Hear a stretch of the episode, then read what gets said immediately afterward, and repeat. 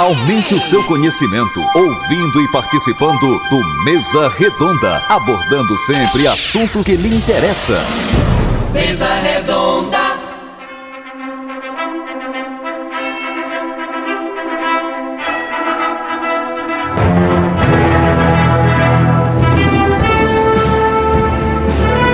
Essa Lucena.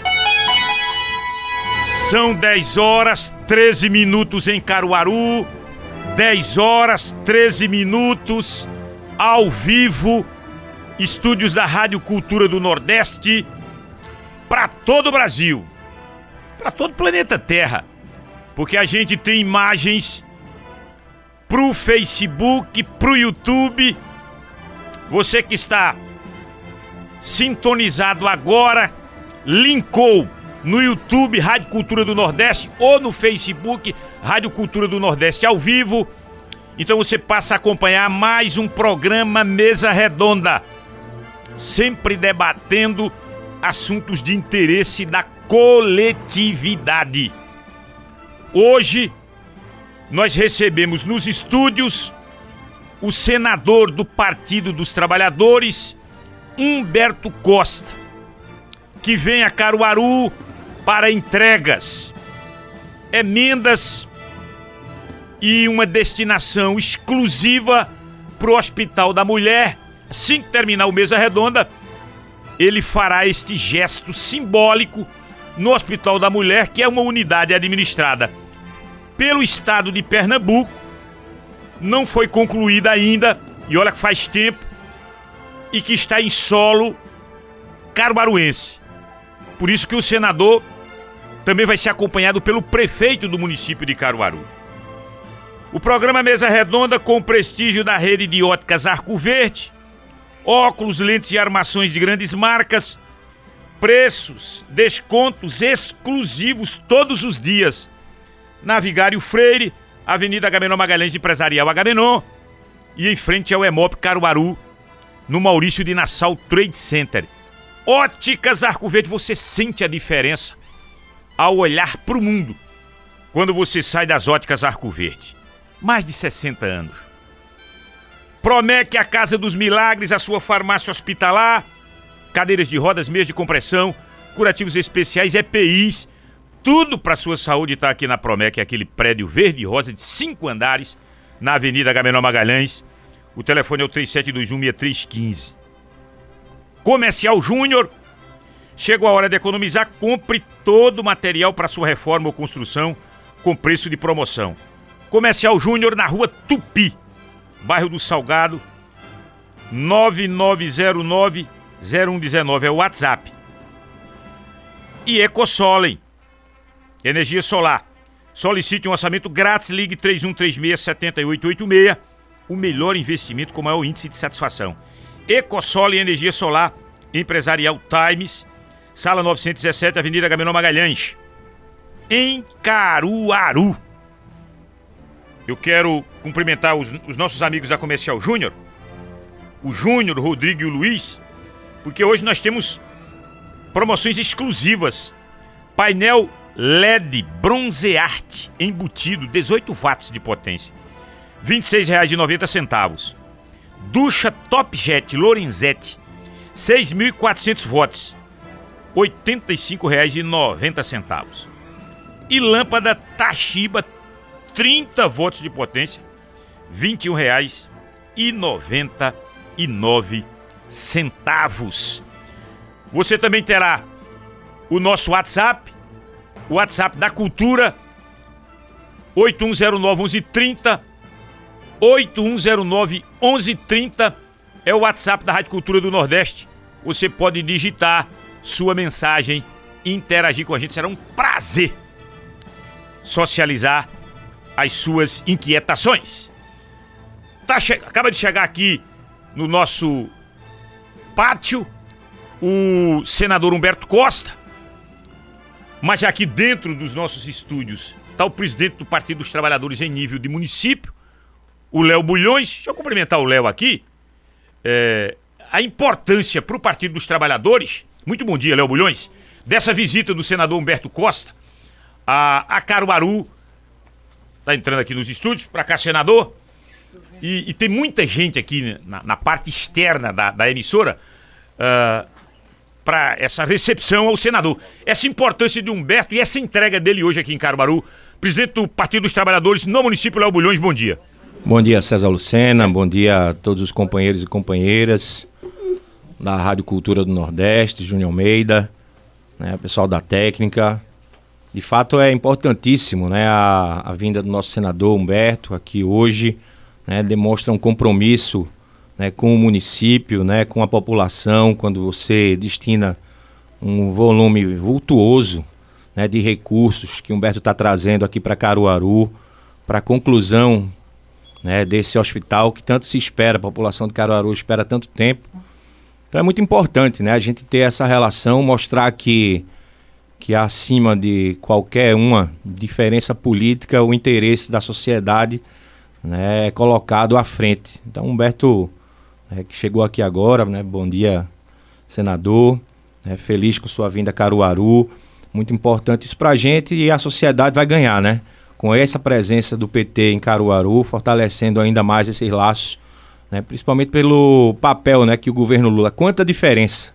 Né, a gente não vê o que era quatro anos atrás, e em 70 e poucos dias, o que já são é, de políticas públicas, né, de investimento social que esse governo, o governo Lula, tem feito em todo o país. Então, quero mandar um abraço a todos e todas que estão nos ouvindo hoje. E vai ser uma manhã muito boa a gente poder ouvir Humberto aqui falar das perspectivas né, do governo e dos projetos que tem, tem apresentado. Muito obrigado viu, por sua presença aqui. Deixa eu registrar ex-vereadores presentes aqui nos estúdios, prestigiando essa entrevista. Grande Gilberto de Dora, ex-vereador, Louro do Juá, rapaz. Fazia tempo que eu tinha encontrado Louro do Juá. Foi vereador por um grande tempo aqui no município. Deixa eu cumprimentar, rapaz, o ex-prefeito lá da nossa simpática cidade, pertinho da gente aqui em Birajuba, Galego. Tá aqui nos estúdios, sempre vem, sempre comparece aqui pro Mesa Redonda. Galego, muito obrigado por sua presença e todos os outros da assessoria e lideranças, como a professora Fátima daqui, grande professora, já aposentada, e tantas outras lideranças. Rivaldo Soares está por aqui. Também essas outras lideranças políticas que estão aqui nos estúdios, muito obrigado. Senador Humberto Costa, muito obrigado por ter aceito o convite para debater com a gente nesse mesa redonda que o senhor já teve em outras vezes. Mas já cumprimentando o senhor como primeira pergunta, a importância dessa sua presença aqui em Caruaru e para entregas. Muito bom dia. Bem, bom dia César, bom dia a todos que acompanham a Rádio Cultura, uma alegria poder estar aqui. é, na verdade, eu já era para ter vindo na semana retrasada, só que tivemos aí uma visita do ministro da Educação, que foi dar posse a presidente da Fundação Joaquim Nabuco, e aí eu tive que, que remarcar, né? E venho hoje assim com muita alegria, não somente para falar aqui no seu programa, sempre marcado por uma grande audiência, por um debate franco, livre, bem como é, poder participar de algumas atividades. Eu agora pela manhã estive lá no fórum conversando com o juiz, doutor José Fernando, tratando, tratando do tema dos conselhos tutelares de Caruaru, mas também o tema dos conselheiros tutelares de todo o Brasil, de um modo geral. Existe lá no Senado um projeto para regulamentação da profissão e estou agora aqui com a, a, honra de estar com você, conversando um pouco sobre Pernambuco, Brasil e também Caruaru. Escute, a gente faz um programa matinal aqui na Rádio Cultura, o CGN, o senhor já participou inclusive por telefone, é, e quando nós anunciávamos a presença do senhor no Mesa Redonda, hoje pela manhã muitas foram as mensagens. O pessoal sempre é, faz uma, uma relação Humberto Costa ao SAMU. Sim. O sistema móvel de urgência. E a, na prefeitura de Caruaru, e nós tivemos esse contato hoje pela manhã, e é por isso que eu estou aqui, inclusive, com o pessoal da prefeitura de Caruaru. César, não esqueça de perguntar se Caruaru vai ter SAMU aéreo, se o, o ex-ministro da Saúde, o senador Humberto Costa, se ele tem ainda é, essa pauta da saúde como algo muito pertencente a ele também e em que ele poderia colaborar nesse sentido. Então o senhor já começa respondendo isso aí, senador Humberto Costa. Tá. Bom, primeiro eu quero aqui saudar todos os companheiros, as companheiras que, que aqui estão. Você já citou uma boa parte. Eu vou citar o Léo Bulhões, que é o presidente do PT daqui de Caruaru. É, Gilberto de Dora, Rivaldo Soares, Galego de Birajuba, ex-prefeito. E também os demais companheiros e companheiras que aqui estão, a alegria está aqui. Veja, o SAMU é, inclusive estará completando nesse ano de 2024, né, no, no ano que vem, estará completando os 20 anos da sua existência. Né? E eu já conversei com algumas pessoas do Ministério que essa data precisa ser muito comemorada e, ao mesmo tempo, é fundamental que no, na comemoração dos 20 anos o SAMU viva um processo de ampliação e, é, ao mesmo tempo, de é, melhoria dos seus serviços, apesar de que todas as pesquisas de opinião que eu já tive a oportunidade de ver sobre políticas do governo federal na área da saúde, o SAMU está sempre em primeiro lugar. Está em primeiro lugar, inclusive, em, nas pesquisas em que outras políticas de governo federal entram na avaliação em conjunto.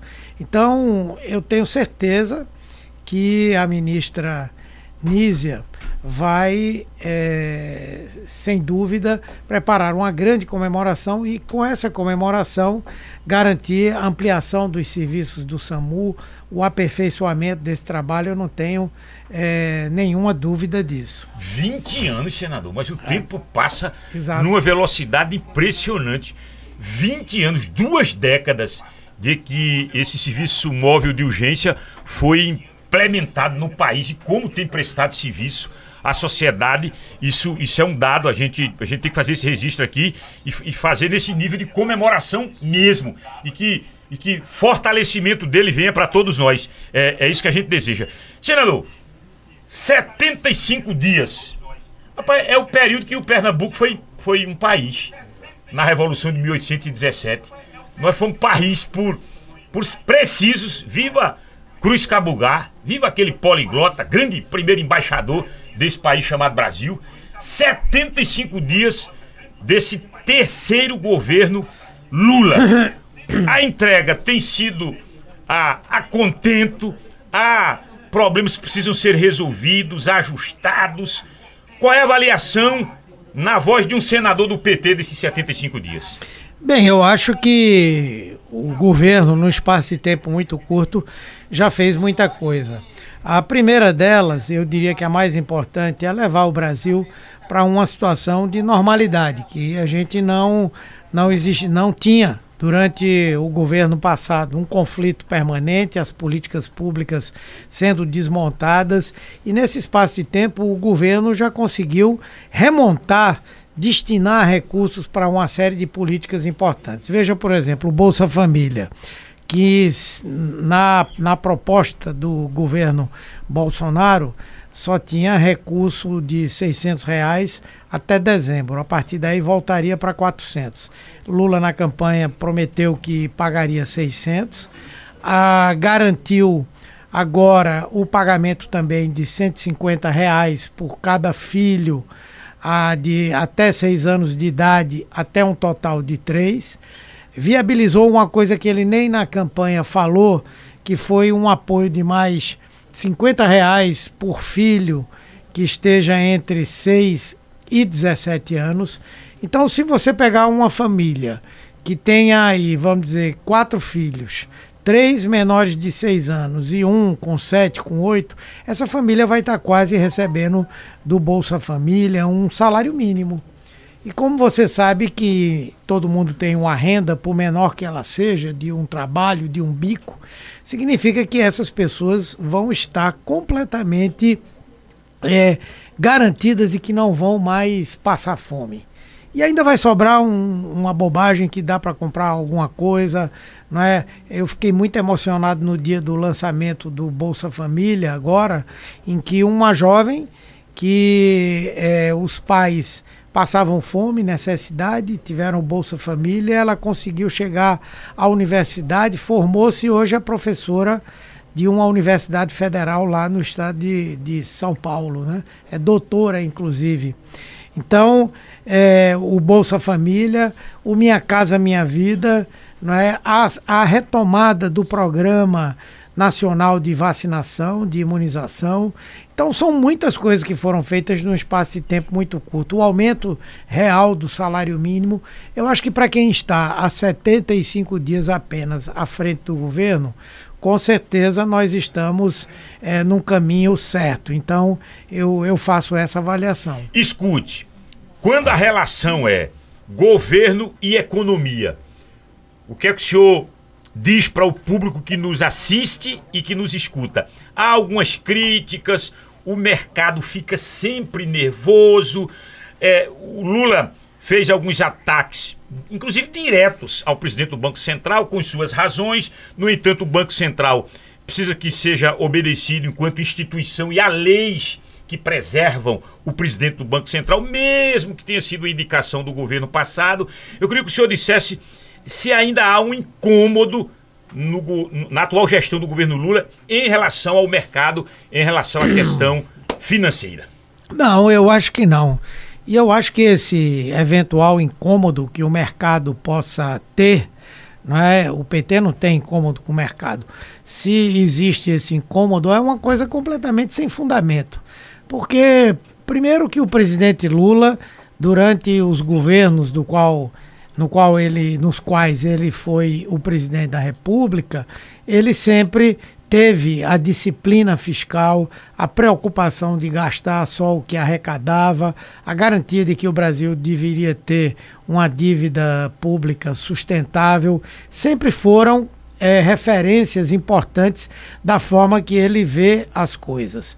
Obviamente que, mesmo no seu governo, ele tinha uma posição crítica em relação a algumas questões que ele e muitos de nós achamos que são é, hoje impedimentos para que o Brasil possa deslanchar num processo de crescimento.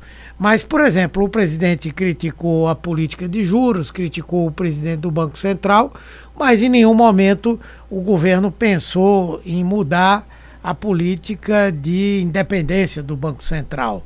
Não é? Então, o presidente está usando um direito que ele tem, como qualquer cidadão tem, de fazer críticas, como também o mercado tem toda a condição e faz críticas à condução da política econômica do governo. Mas o que é que nós estamos vendo? O Brasil está vivendo uma situação de estabilidade, aqueles itens essenciais. É, que são os alimentos, a gente está começando a ver uma diminuição dos preços, né? Ainda ontem eu vi uma criança lá em, no Paraná dizendo Lula Foi, de baixou a carne, ba baixou a picanha e tal. Então, é, o governo não vai cometer nenhum desatino.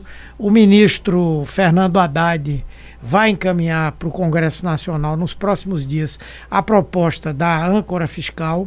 Isso vai, sem dúvida, ter um, um papel muito grande é, em mostrar mais ainda as intenções do governo em relação à, à economia. E eu acredito que existem já condições ainda que seja uma redução, digamos assim, simbólica, de você fazer um aceno para a sociedade de que os juros vão baixar. Porque se não baixarem, fica muito difícil. Eu estava hoje mesmo conversando com uma pessoa do ramo imobiliário, né? E a pessoa dizendo que na situação que está, o mercado que podia estar tá deslanchando, o mercado imobiliário, não está em boa parte por conta dos juros lá nas 13,75 é. é. um juro é, alto. Eu acho que não se justifica, né? Mas a minha preocupação é, reduz. E a inflação?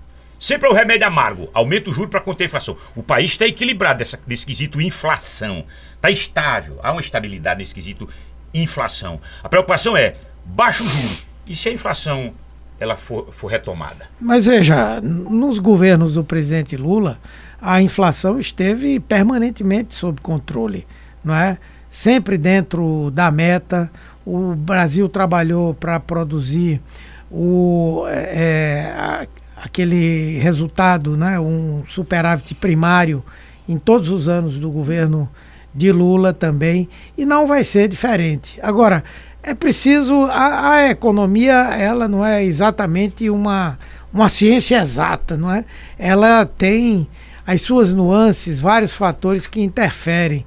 Então é preciso fazer a administração disso, mas se nós não tivermos realmente um estímulo para que a economia cresça, não é nenhum estímulo, é, é reduzir o desestímulo que há hoje, não é?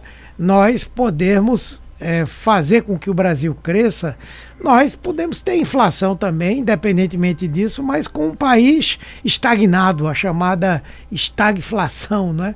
Então eu espero que com a apresentação e a votação e aprovação da medida provisória que vai criar a âncora fiscal, que acabe todo esse esse terrorismo, eu diria assim, né?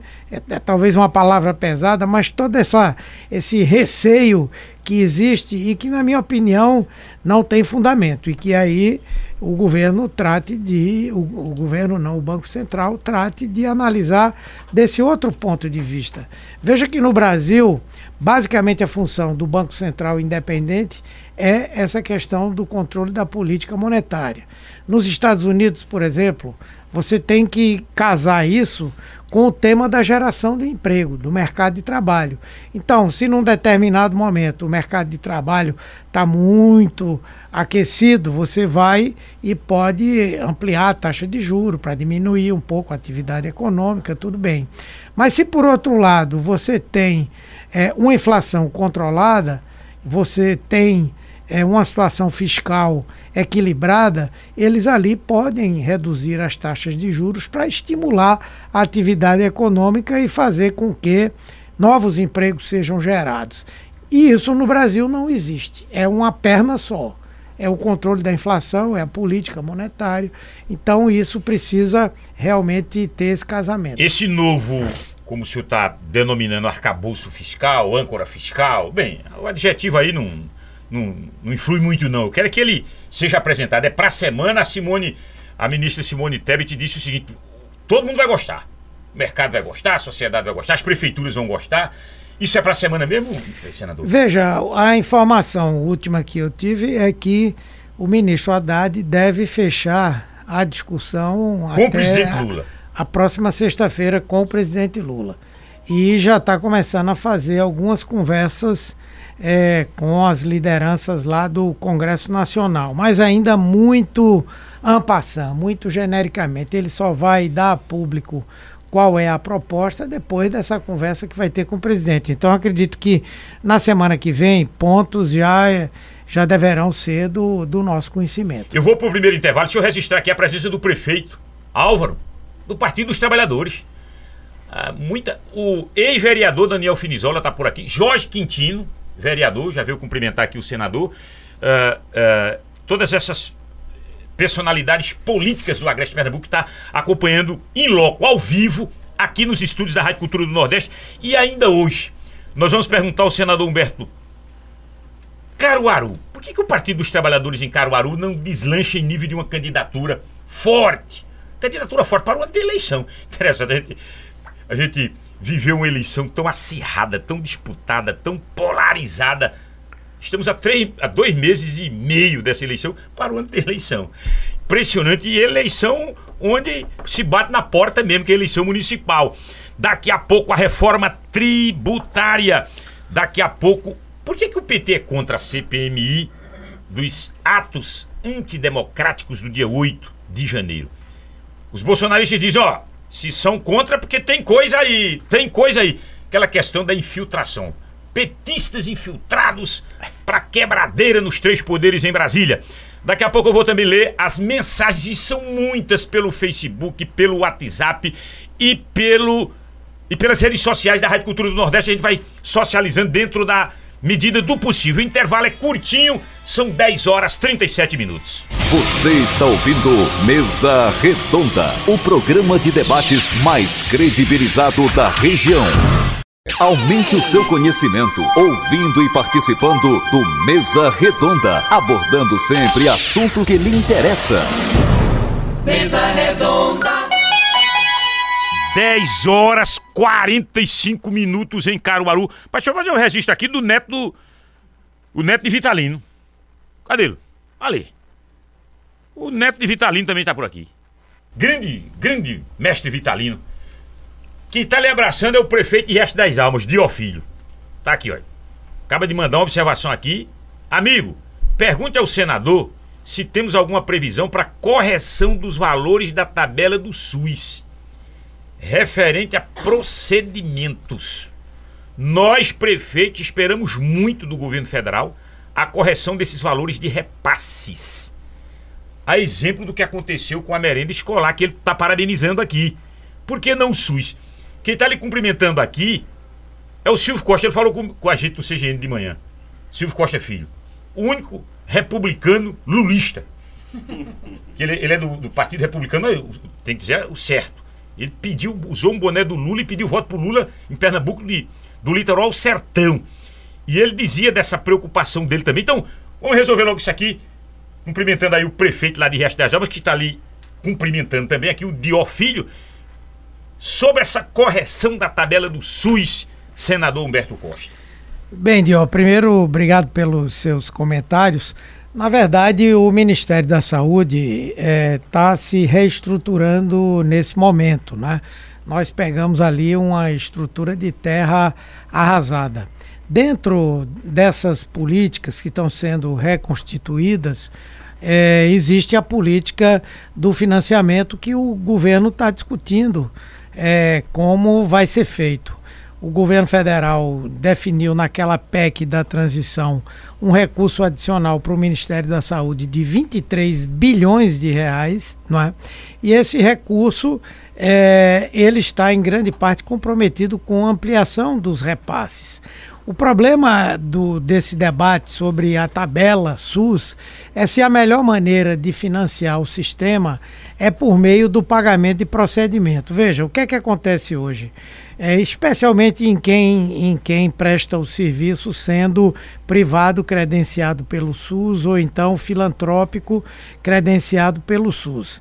Se a pessoa tem é, um valor para o pagamento de, não sei, um procedimento simples, um parto normal, que é X, e por outro lado ele tem o pagamento para um procedimento muito mais sofisticado numa outra área e que paga mais, geralmente o hospital vai fazer a opção de se especializar e trabalhar mais com aquele que rende mais. Então, o que é que a gente já vem há um bocado de tempo discutindo para tentar resolver o problema?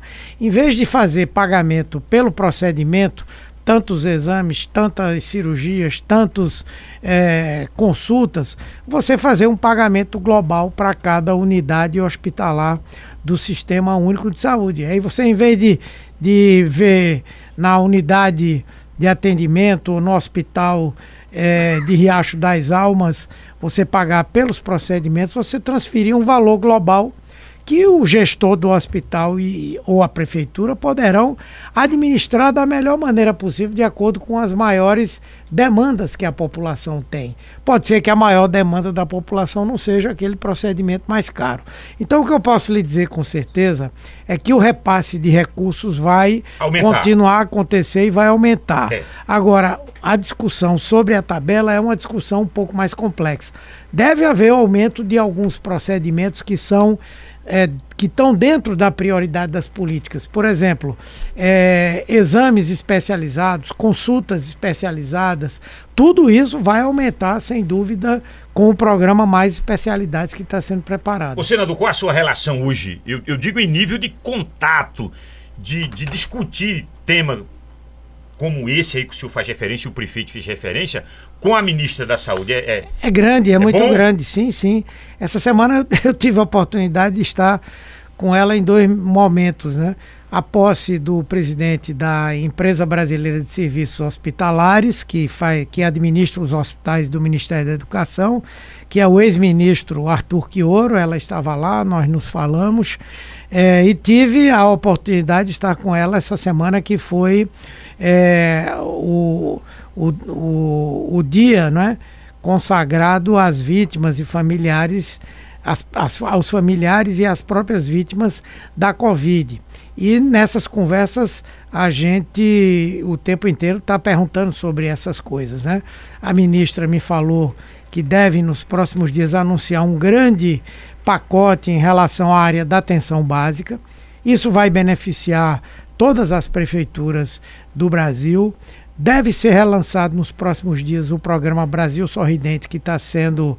É, que vai completar 20 anos agora, no, em 2023. E, inclusive, um projeto de lei que eu apresentei transformou é, a, a, o programa Brasil Sorridente em uma política de Estado.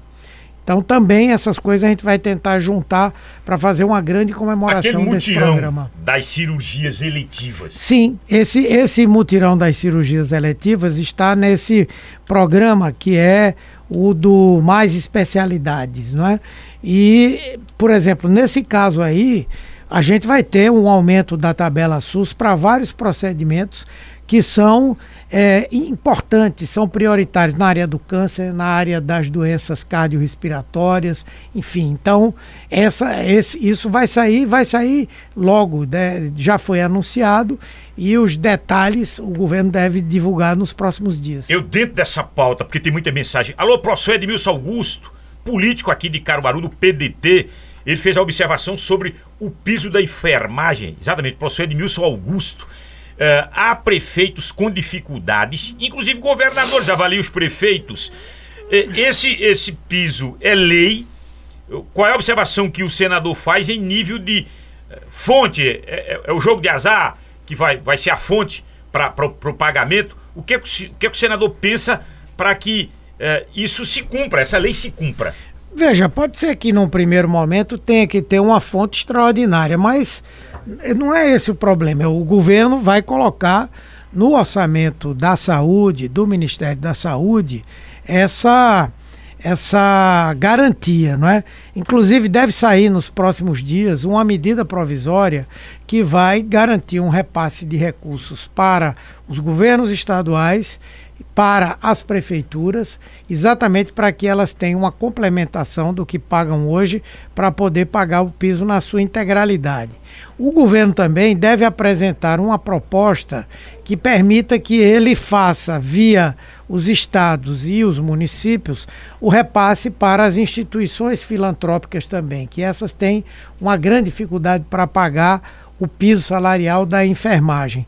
O grande nó, o grande problema é no setor privado. Lá pelo sul, por uma parte do sudeste, não é problema, porque eles já pagam mais do que o piso. Mas aqui para o nordeste, para o norte, para outras regiões do Brasil, é, esse recurso o setor privado não, não tem como pagar. E aí, veja, o governo pode até ajudar, mas ele não tem como resolver e repassar recursos para o setor privado, entendeu? Esse então, é, então, problema. é, mas eu posso dizer a vocês com garantia que quem é funcionário de prefeitura, dos governos estaduais e da rede filantrópica. É, o que tem a ver com o SUS vai, vai receber, com toda vai certeza. Vai se cumprir o piso. E eu tenho certeza também que o, o governo vai tentar encontrar uma saída para que o privado possa pagar também. Deixa eu começar a liberar essas mensagens aqui, senão fica com muita mensagem aqui represada. Ivanilson Galindo, tá também prestigiando ao vivo aqui esse Mesa Redonda. E eu, eu, muitos prefeitos que estão mandando mensagem aqui, eu vou lendo. Uh, Simael da Silva Lira, bom dia, tô ligado no Mesa Redonda, programa que sempre acompanho toda semana. Um alô para todos aqui em Malhada. É a terra do louro da Malhada, tá aqui o louro. É, é, é Deilson, bom dia é, Tiago Queiroz, feliz em saber que Lula chegou para varrer esse mal que passou esse tempo no Brasil, esses quatro anos. Fátima Moraes, bom dia. Um abraço ao senador Humberto Costa. Zé Cabeludo, bom dia, César Lucena. É, tô no sítio São João de Toritama. Advogado doutor Roberto Vasconcelos. César, cumprimente aí o senador o qual é representante da classe trabalhadora, representa a classe trabalhadora, advogado criminalista. É, olha ele aqui, o corretor imobiliário, Ronaldo, olha o Ronaldão, Ronaldo Corretor Imobiliário. Tá lhe cumprimentando aqui, grande Ronaldo Corretor Imobiliário. Arão, o homem que mais conhece Caruaru. Parabéns, César, pelo Mesa Redonda. Um abração a você e ao senador Humberto Costa, que representa esse estado dignamente. Muito obrigado pela audiência sempre qualificada de vocês. Manu Torres no WhatsApp da emissora. Os funcionários das terceirizadas ainda estão sem receber, além dos beneficiários como Vale Transporte e Vale Alimentação. Essa pauta do serviço terceirizado, ela é sempre um problema. E eu acompanho isso aqui. É, de fato, isso é verdade. Tá aí o prefeito Álvaro sabe disso. Tá aí o Galego sabe disso. Vamos terceirizar, vamos. Porque muitas vezes não pode fazer concurso para tudo. E aí tem que se terceirizar. Só que a empresa que é, é, ganha esse, esse, toma esse serviço, essa empresa ela atrasa. Aí fica aquele jogo. É de quem tomou o serviço ou é da empresa que contratou diretamente? De quem é? E, ex, ex, quase vereador. Edilson Sem Terra tá aqui, ó. Quase vereador. Foi um, um. Riscou ali, bateu na trave, mas não chegou. Essa questão do serviço terceirizado. Pernambuco passa por esse momento agora, no governo Raquel Lira. Dois meses de salários atrasados. Já tinha meses do governo anterior, do Paulo Câmara. Eu não sei, senador. O senhor teve naquele momento, eu lembro daquela votação uh, na reforma da, da, da, da, lei trabalhista, a reforma do, do, do trabalho. Foi na, reforma trabalhista. Michel Temer era o presidente. Isso foi muito discutido. Eu discuti aqui com o então senador Douglas Sintra, um debate aqui acalorado. Ele substituía o, o, o Armando Monteiro lá na Casa Alta e foi sempre uma discussão muito forte. É preciso terceirizar, muito serviço tem que ser terceirizado. Mas e, e, depois a responsabilidade? Viu o problema lá em, em Bento Gonçalves? A prefeitura, a, as, a, a, o, as vinícolas disseram, bem, eu contratei a terceirizada. A terceirizada que estava fazendo daquele empregado um escravo. Mas e, e quem contratou não tem, não tem a responsabilidade? Não tem. A vinícola tem, o proprietário também tem. Qual a observação que o senhor faz para esse, esse serviço terceirizado e de quem é quem a culpabilidade no atraso? Não, veja, é, é, de um lado eu, eu, acho que existem problemas mesmo com a própria essência do serviço terceirizado, mas existem muitos lugares onde essa necessidade ela é suprida e a qualidade do serviço que é prestado é boa. Isso se deve em grande parte ao papel de quem contrata o serviço. Quem contrata o serviço, a própria lei diz que é responsável por fiscalizar a execução do serviço e o cumprimento dos parâmetros que foram estabelecidos. No caso aqui de Pernambuco, essa crise, com todo o respeito que eu tenho à governadora, é, tenho aí uma parceria com ela, tenho procurado ajudar, vou continuar a ajudar, tenho um excelente diálogo com ela. Esse recurso que nós destinamos agora para o Hospital da Mulher foi uma combinação que nós fizemos com ela. Mas eu acho que nesse tema do, dos atrasos dos terceirizados, não é? Eu acho que há uma falha por parte do governo. Porque, em verdade, no governo anterior não houve esse tipo de atraso e em nenhum momento o governo Paulo Câmara pode receber as críticas que forem, mas foi um dos poucos governos no Brasil inteiro que garantiu que não houvesse qualquer tipo de atraso de pagamento, mesmo nos momentos mais críticos, né? Me parece que há muitos problemas agora de uma, é, uma desestruturação dos, dos serviços que eram prestados. A, a, a governadora tem todo o direito de fazer as mudanças que ela necessitar fazer, mas o serviço público não pode sofrer solução de continuidade, não é? Então, as, as explicações que estão sendo dadas até agora, elas sempre jogam a culpa para os outros. Não dá para governar o tempo inteiro olhando para o retrovisor, principalmente porque se a gente for perguntar, a vai dizer, tudo bem, tinha até 31 de dezembro, tinha dinheiro para pagar, e depois não tem mais? Então, é preciso, né? Que a, a, a, governadora possa dar essas respostas à sociedade, porque há um nível de insatisfação grande. Agora for, foram os serviços que são contratados pelo SACEP, não é? Um, um, um, atraso no pagamento de hospitais, de serviços, de exames. Cinco enfim. meses do governo Paulo Câmara. Então, é, não, não, eu não tenho conhecimento de que havia esse, esse atraso. A, a, a, o, o, próprio hospital credenciado fez esse, esse Então, eu, eu não? acho que essas coisas tem que olhar e começar a responder, não é? O governador não é mais o governador passado. Agora é ela, ela que tem que responder. Quaisquer que sejam as dificuldades, tem que encontrar o caminho de como fazer isso. Então, eu considero que eh, a terceirização não é em si um mal, é uma necessidade, não é? Mas eu acho que tem que ter um trabalho que com quem contrata o serviço precisa acompanhar e precisa também garantir a contrapartida por aquele serviço que é prestado, né? Mas eu espero que ela possa dar explicações convincentes aí no momento adequado. Olha, quem tá lhe cumprimentando aqui no Facebook é o juiz de direito, hoje na aposentado Brasílio Guerra. Bom dia, Bom dia. César e o nobre senador. Grande dia, Brasílio Brasília. Guerra. Brasílio Guerra tá em Gravatar. É, tá lá, tá em Gravatar. Ah, pergunto ao senador se as críticas do presidente Lula ao presidente do Banco Central não são inoportunas nesse momento delicado da economia. Não me refiro à legitimidade de Lula, e sim à oportunidade, uma vez que ah, o país precisa de fazer ajustes ortodoxos na economia, até mesmo para não repetir os erros da ex-presidenta Dilma na gestão econômica. Abraços, doutor Brasílio Guerra. Não seria ali, Lula, fica mais quieto aí, Lula. Deixa de, de espernear, Lula. Seria nesse tom. É, não, eu, eu- a gente já conversou um pouco sobre Foi. isso, né? Mas eu acho que É, o Lula parece que aceitou alguns conselhos, né? É, eu, e nunca as críticas dele vieram acompanhadas de alguma medida que, pelo menos nesse momento, mudasse a legislação, o status do Banco Central, não é? E eu acredito que é, o, o presidente está no papel dele, né? Elias Soares de Pedra. O senador Humberto Costa é uma referência de liderança política no sentido de trabalho e luta em prol do Brasil e de Pernambuco. Quem sabe um dia será nosso governador. Francisco Júnior Gomes, programa Mil. Ah, deixa eu ver mais aqui. Emanuel Torres. Orgulho de Pernambuco, dois senadores e um presidente da República. Se refere a Humberto e a Tereza. Zé Ivan Brito, bom dia.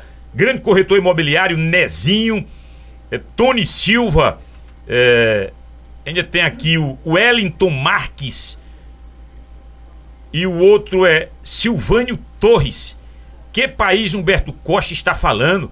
Acho que não se- deve ser o Brasil. Ele, ele fazendo referência que as coisas não, não estão caminhando como o senador está fazendo referência nesses 75 dias do governo Lula. Fábio Alves da Silva. Lula fez o SAMU, Dilma.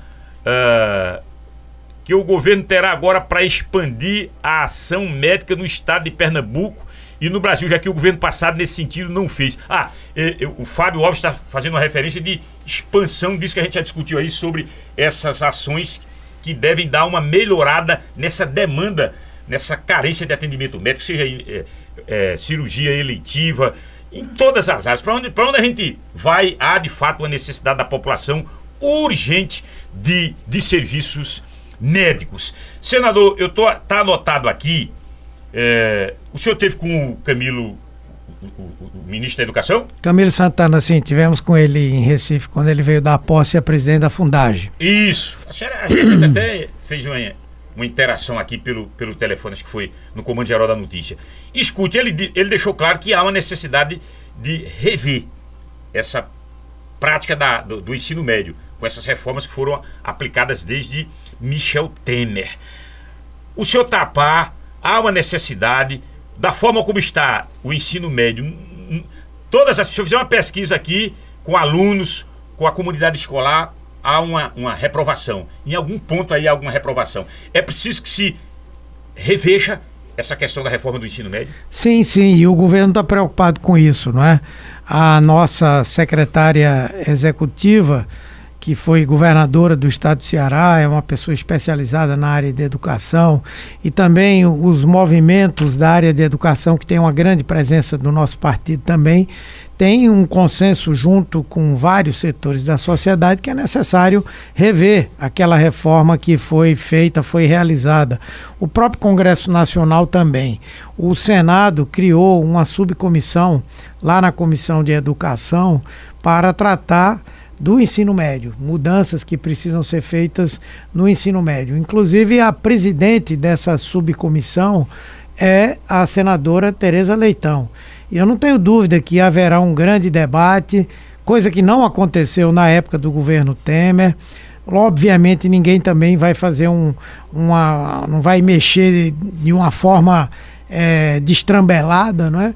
E eu acho que os debates de alto nível que vão acontecer vão criar condições para que o governo possa fazer mudanças onde é necessário é, mudar, sem dúvida. Mas nós vamos enfrentar esse tema sim. Olhe, o doutor Newton Traumaturgo está lhe cumprimentando.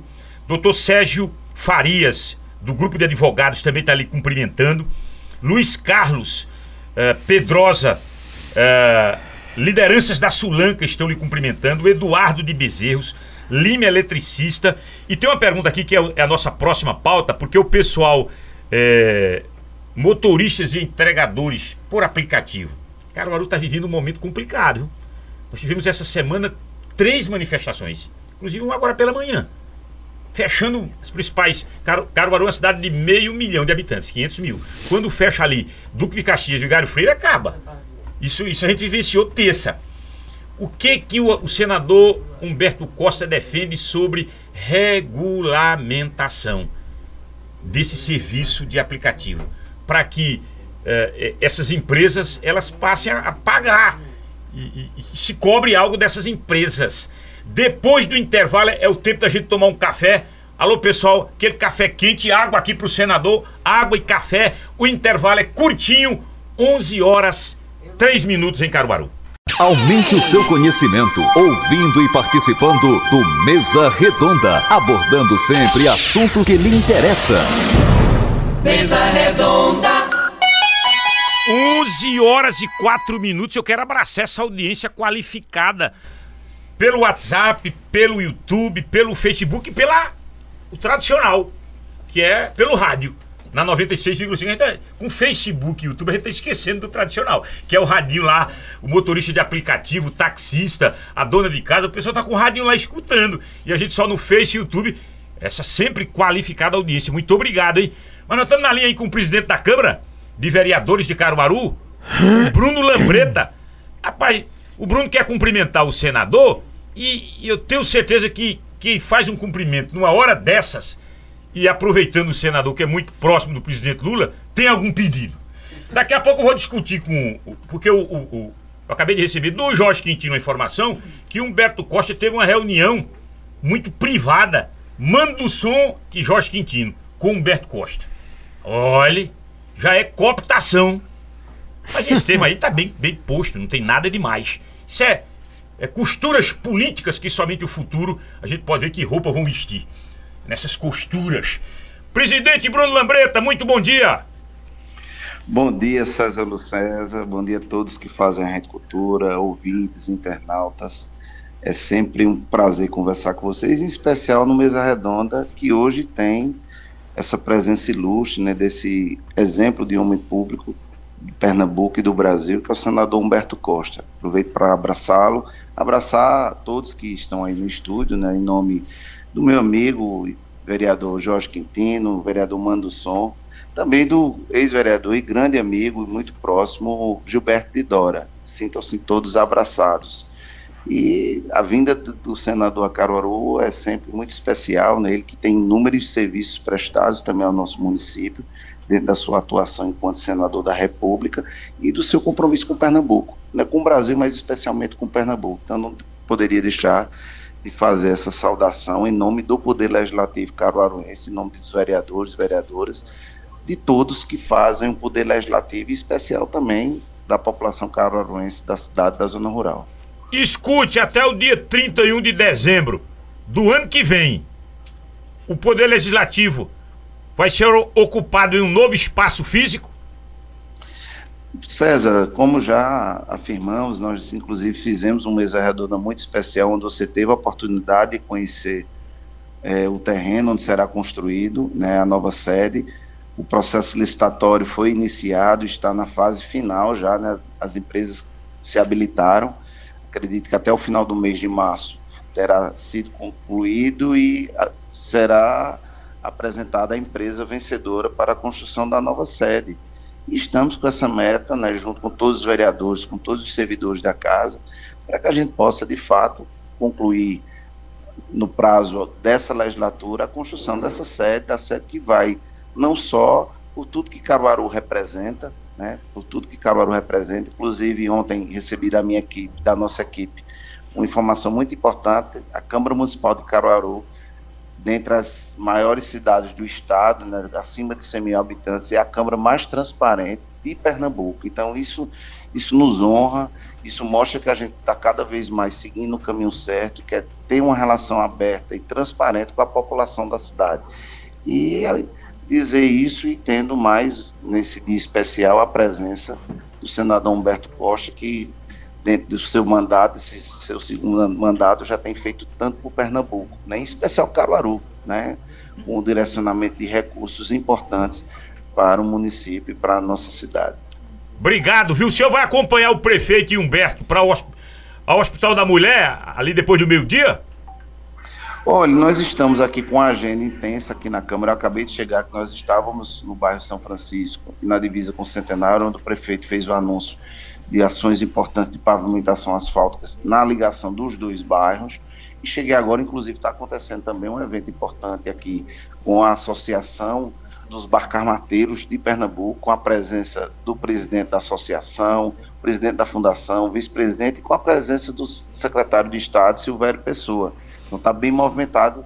Se for possível, ficarei honrado de, de, de acompanhar, mas tenho certeza que um, o senador, nessa visita com prefeitos, tenho certeza que boas notícias virão, e principalmente nesse novo momento que o Brasil vive, sob o comando do presidente Lula. Pois não, Berto? É, não, Bruno, queria somente agradecer as suas palavras generosas, dizer que é uma alegria poder estar dialogando aqui com você. Nós conversamos lá na, na no fórum, estávamos lá numa reunião, conversei é, tanto com o Jorge quanto com o Mano, e ficamos de ver se há alguma possibilidade, tanto do ponto de vista legal quanto do ponto de vista de recurso, para se conseguir alguma coisa do governo federal para essa obra importante. Eu acho que uma nova Câmara de Vereadores é, se coloca como uma coisa necessária para uma cidade que tem um nível de desenvolvimento, de crescimento que Caruaru tem. Então quero lhe agradecer pela sua generosidade. Se você puder estar conosco lá, será um prazer. Se não puder, eu entendo perfeitamente e lhe agradeço. Um abraço. Senador, nós que agradecemos, agradeço ao vereador Sonho, ao vereador Jorge Tinto, por ter levado essa pauta para o senhor e farei o, o esforço necessário para acompanhar a visita e aproveitar e abraçá-lo pessoalmente. Pronto. Um abraço e bom programa a todos. Obrigado, viu, presidente Bruno. Deixa eu aproveitar rapidinho aqui o, o nosso prefeito, aqui da vizinha cidade, está acompanhando aqui. Grande Álvaro, grande volante do Central Esporte Clube, prefeito, reeleito. Obrigado por estar acompanhando aqui presencialmente essa entrevista, prefeito. Bom dia. Bom dia, César. Bom dia a todos os ouvintes né, da Rádio Cultura. Quero abraçar aqui o nosso senador Humberto Costa, também abraçar o presidente do PT de Caruaru, Léo Bulhões, também o nosso Edilson aqui do, do Sem Terra. É sempre um prazer estar prestigiando, sobretudo esses investimentos que o senador está trazendo para Caruaru, mas não é só para Caruaru, porque Caruaru atende toda a nossa região. Escute, o senador tem lhe ajudado? Tem ajudado muito, o senador tem sido um parceiro importante, inclusive ano passado destinou além de recursos para a saúde, um kit para o Conselho Tutelar, que na ocasião a gente aproveitou a oportunidade e também demos um aumento de 50% para todos os conselheiros. Ô, oh, rapaz, 50% já dá uma já dá para ajudar na picanha. já dá para ajudar na picanha. Muito obrigado por sua presença aqui, viu, prefeito? Obrigado mesmo. Tem boas recordações aí, ele lá no meio-campo do Central Esporte Clube, grande Álvaro. Um abraço. Um abraço, César, e é sempre um prazer estar com você aqui também. Senador, vamos para cá para pauta dessa regulamentação desses motoristas por aplicativo. O que fazer para a gente minimizar os efeitos, às vezes, muito, muito ruins, porque esse pessoal acaba se sofrer qualquer tipo de acidente ou impossibilidade de continuidade no trabalho. É o Estado que vai arcar com essa despesa, não é, o, não é a empresa de aplicativo. O que fazer para a gente dar uma, uma melhorada nessa relação? Veja, esse é um tema, eu diria, muito complexo, não é? porque hoje, sem dúvida, há uma cultura importante é, de se procurar trabalhar por conta própria, de ser um microempreendedor, embora nessa questão da, do, do, do, trabalho por aplicativo é um pouco difícil considerar um empreendedorismo, né? Mas muita gente é, considera que é importante ter a sua própria autonomia, não tem interesse de ter um registro, é, um registro empregatício, né? Agora, obviamente que todo mundo quer também ter o mínimo de proteção social tanto para contabilizar para efeito de uma eventual aposentadoria, quanto para aquelas situações que existem na vida profissional que você é obrigado a se afastar e ter durante aquele período algum tipo de compensação. O Ministério do Trabalho, ele tem essa esse entendimento também. E foi por isso que montou agora um, uma comissão para tratar de como regulamentar essa questão do trabalho por aplicativos, né? Essa comissão vai ouvir todos os setores, representantes dos trabalhadores dessa área, não é? representantes das empresas, serviços é, públicos, né? Estado, município, para ver como isso vai se fazer. E eu tenho certeza que vai se encontrar uma fórmula que, ao mesmo tempo que garanta ao trabalhador o, a sua autonomia, o direito de ele trabalhar para quem desejar, na hora que ele quiser, não é? Mas, por outro lado, que ele possa ter o mínimo de proteção social para essas situações imprevisíveis que acontecem na vida laboral de todas as pessoas. Né? E eu acho que isso não vai demorar. Eu estou agora como presidente da Comissão de Assuntos Sociais lá do Senado.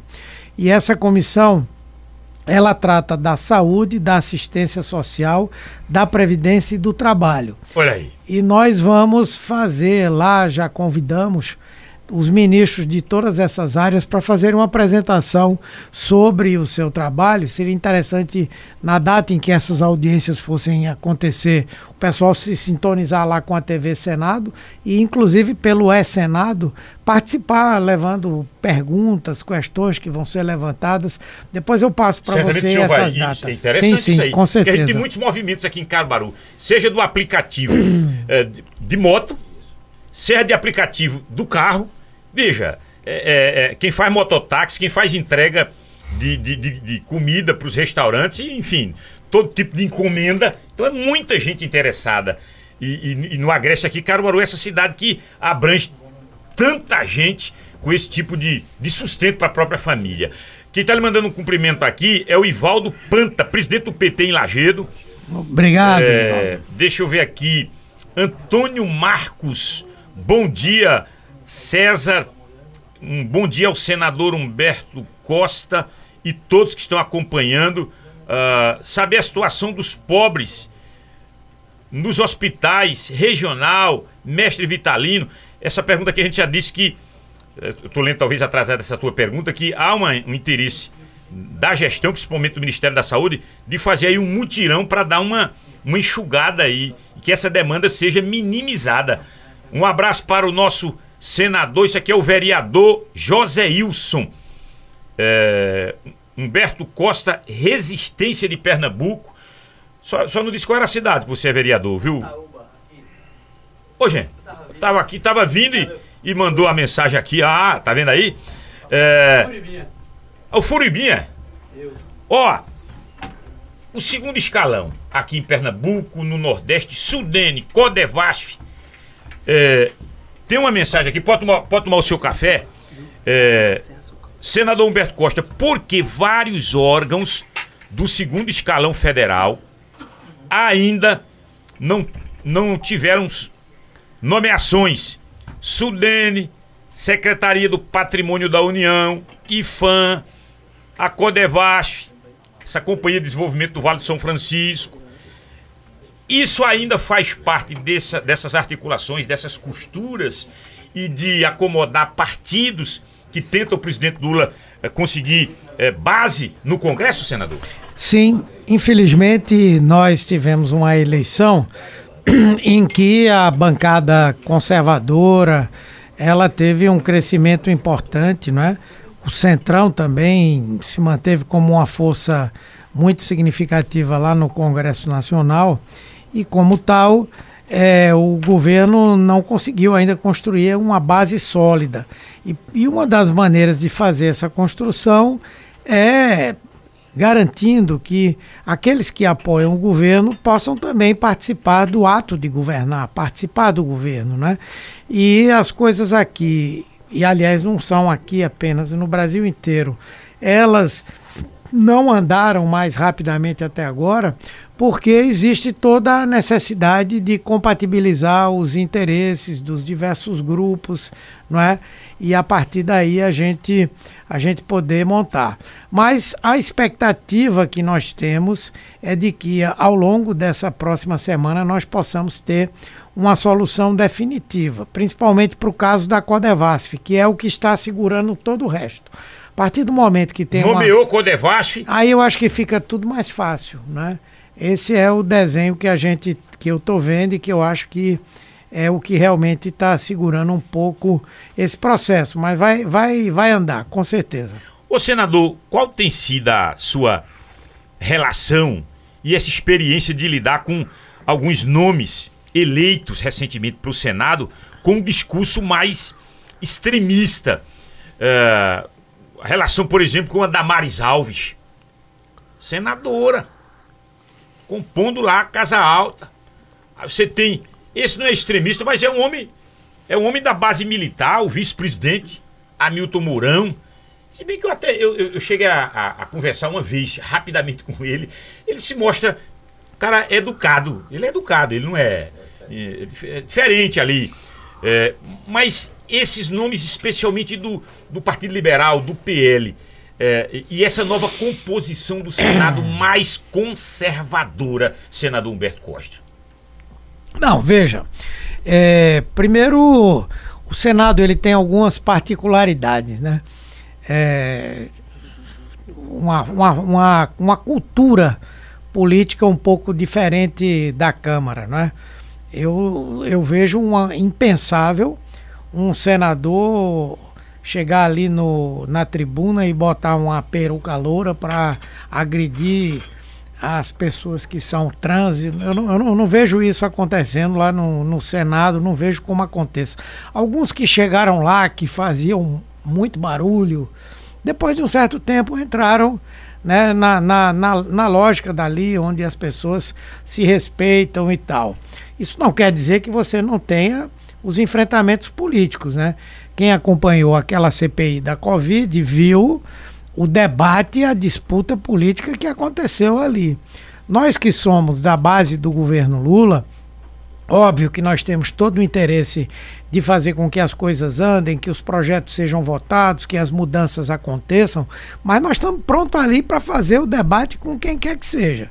Essa semana mesmo, não sei se vocês acompanharam, o debate que aconteceu entre o senador Sérgio Moro e o nosso senador de Sergipe, pelo PT, Rogério Carvalho, que é, deixou claramente demonstrado os equívocos e das visões do, do Sérgio Moro e mostrando, inclusive, que falta a Sérgio Moro é, autoridade política para acusar quem quer que seja de corrupção, enfim, como ele fez e como ele faz.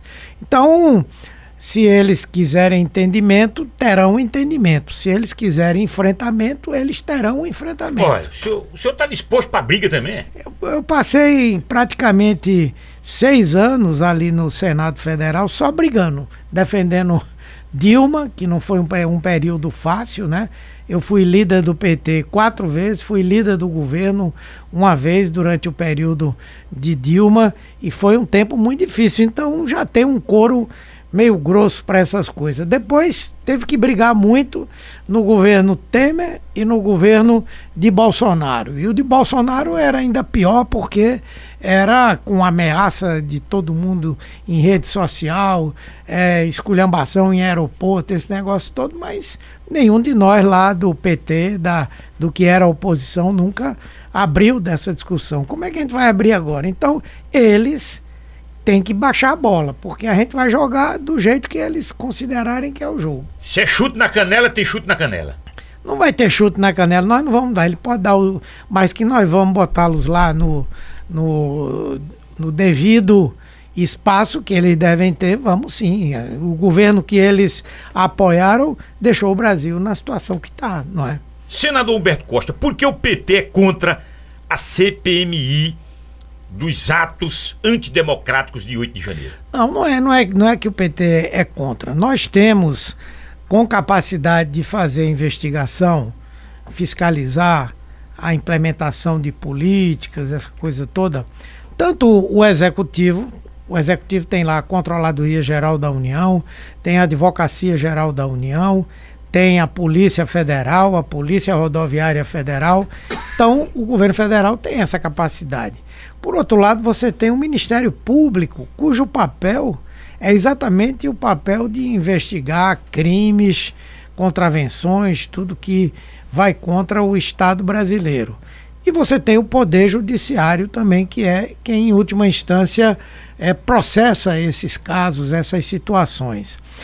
E o Congresso Nacional, que faz a fiscalização, tanto por intermédio das comissões, do, do, dos instrumentos de fiscalização que existem, pedido de informação, enfim, e também da CPI. Geralmente a gente faz uma CPI e ela tem sentido ser feita quando ou o judiciário ou o executivo ou os dois não estão cumprindo o seu papel. Por que, que a gente fez aquela CPI da Covid? Porque o governo federal não estava cumprindo o seu papel. Agora, é diferente.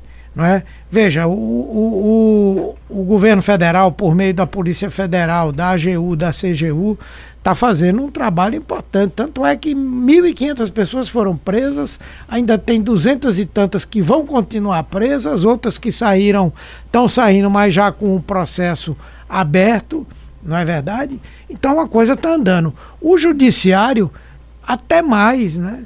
O, o inquérito que está lá no Supremo Tribunal Federal e que trata é, daqueles atos do 8 de janeiro, ele está de vento em popa. Então, na verdade, o, o Congresso é, não tem hoje a necessidade de fazer essa investigação. E, na verdade, a investigação vai terminar sendo um espaço de disputa e polarização política. Só quem não tem o juízo no lugar vai acreditar que tinha infiltração naquilo ali. Ah, podia ter infiltração de gente mentalmente perturbada, que eram aquele. Essa, ontem o depoimento do, do coronel da, da Polícia Militar, que, que acompanhou o processo todo, primeiro foi um depoimento grave, porque ele disse que um oficial do Exército impediu que ele prendesse gente dentro do Palácio do Planalto. E a segunda que ele disse o que tinha de gente louca ali dentro. Ele um chegou para mim e disse que era um ET. Eu sou um ET, não sei É, o quê. eu vi. Então, só se for infiltração, Há uma, C- há uma CPI. é infiltração de gente mentalmente Há perturbada. uma CPI lá no Distrito Federal, já Tem, acontecendo. tem, tem. Esses depoimentos que o senhor faz referência agora. Já há uma CPI É. lá na, na Assembleia Distrital, lá no Distrito Federal. Senador, o professor John Gleice está perguntando aqui, eu estou aproveitando essa pergunta dele aqui. O senhor entende que haverá consequência mais danosa para o ex-presidente Jair Bolsonaro em nível de prisão ou inelegibilidade? Eu acho que, do ponto de vista da inelegibilidade, todas as condições estão dadas, não é? Até porque esse processo já está adiantado lá no Tribunal Superior Eleitoral. A investigação sobre atos de corrupção, atos eh, contra o Estado Democrático Brasileiro, contra a Constituição, vão, sem dúvida, precisar de uma apuração mais aprofundada, né? Então, eu acredito concretamente que no curto e médio prazo, a possibilidade de ele se tornar inelegível é uma coisa muito forte. Eu acho que vai acontecer. Quanto à possibilidade de ele responder a um processo mais amplo e, quem sabe, até virar presidiário, que ele gostava muito de usar essa palavra, né? É, eu, eu acho que é grande, mas que pode ficar mais para frente, entendeu? Então eu, eu acho que é isso. Agora, o fato de Bolsonaro ser preso ou ser inelegível não significa que o bolsonarismo acabou. A extrema-direita no Brasil ela está cada dia mais organizada, mais estruturada, a quantidade de notícias falsas que eles continuam a divulgar.